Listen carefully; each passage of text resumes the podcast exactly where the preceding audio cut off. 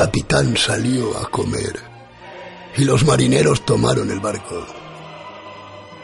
Adaptación en capítulos para radioteatro de la última obra escrita por Charles Bukowski. Capítulo 20.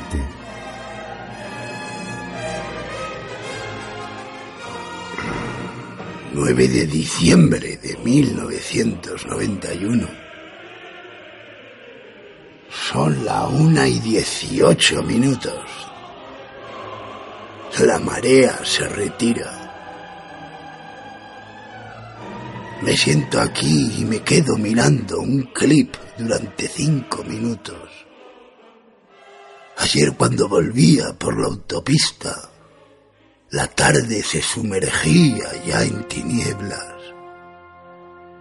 Había una niebla ligera.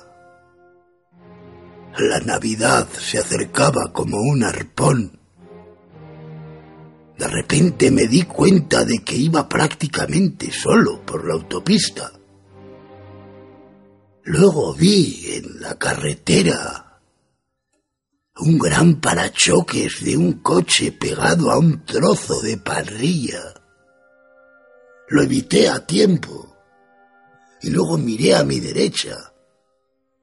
Había habido un choque en cadena, cuatro o cinco coches, pero todo estaba en silencio.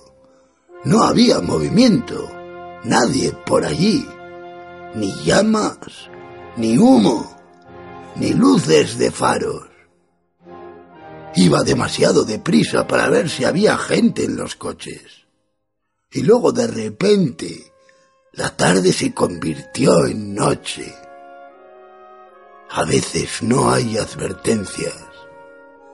Las cosas ocurren en segundos. Todo cambia. Estás vivo.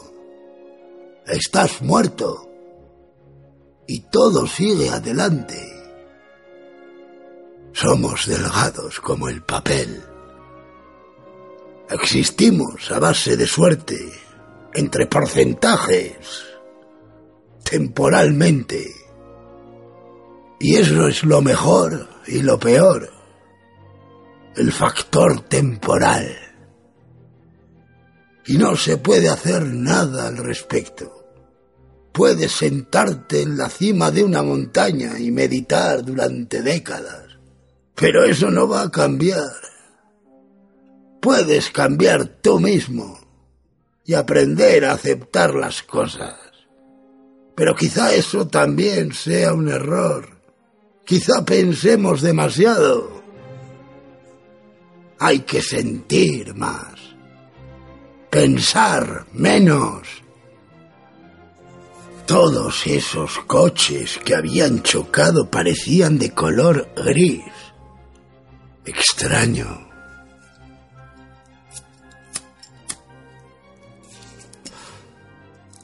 Me gusta la manera en que los filósofos desmontan los conceptos y las teorías que los han precedido. Lleva pasando desde hace siglos. No, ese no es el camino, te dicen. Es este.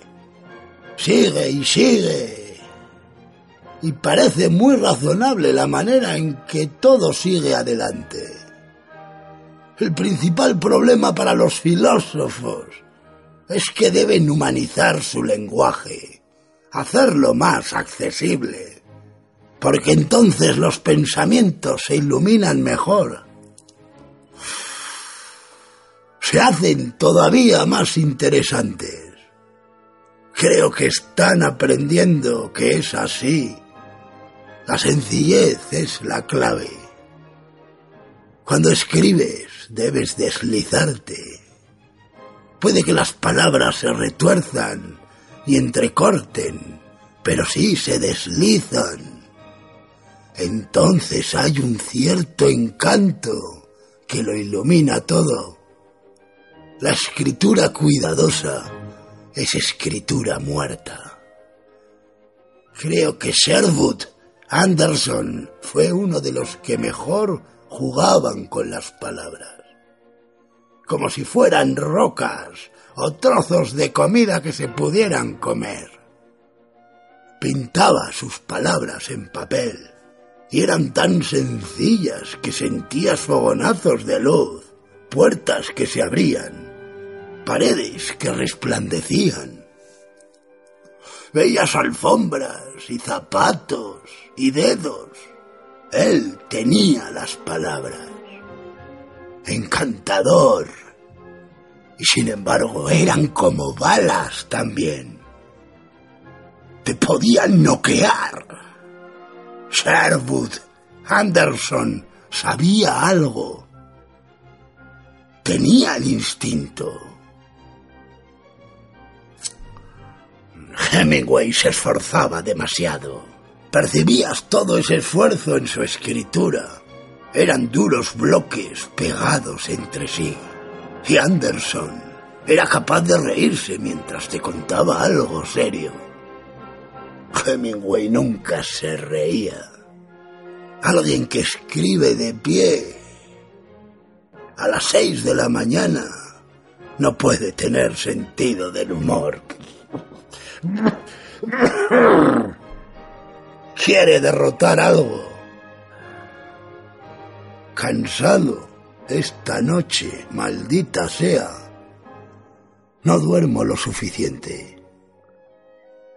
Me encantaría dormir hasta el mediodía, pero la primera carrera empieza a las doce y media. Si le añades el viaje en coche y lo que tardas en preparar las apuestas, tengo que salir de casa sobre las once, antes de que llegue el cartero. Y rara vez me duermo antes de las dos de la mañana. O así.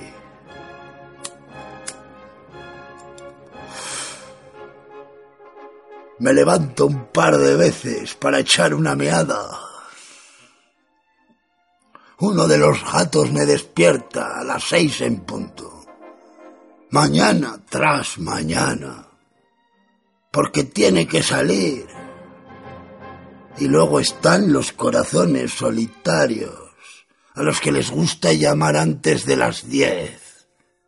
No cojo el teléfono. El contestador se ocupa de recoger los recados. Pero se me interrumpe el sueño.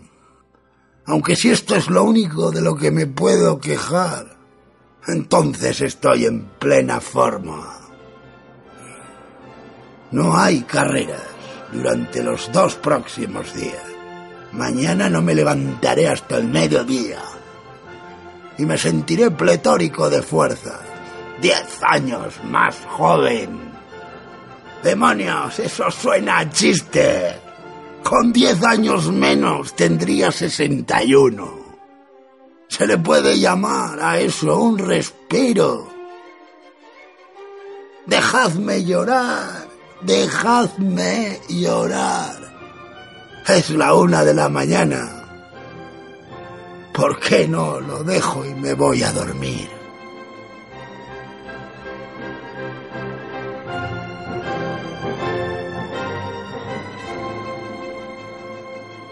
El capitán salió a comer y los marineros tomaron el barco. Una adaptación en capítulos de la obra de Bukowski para radioteatro, realizada por José María Burillo. Montaje y ambientación de Manuel Alcaine.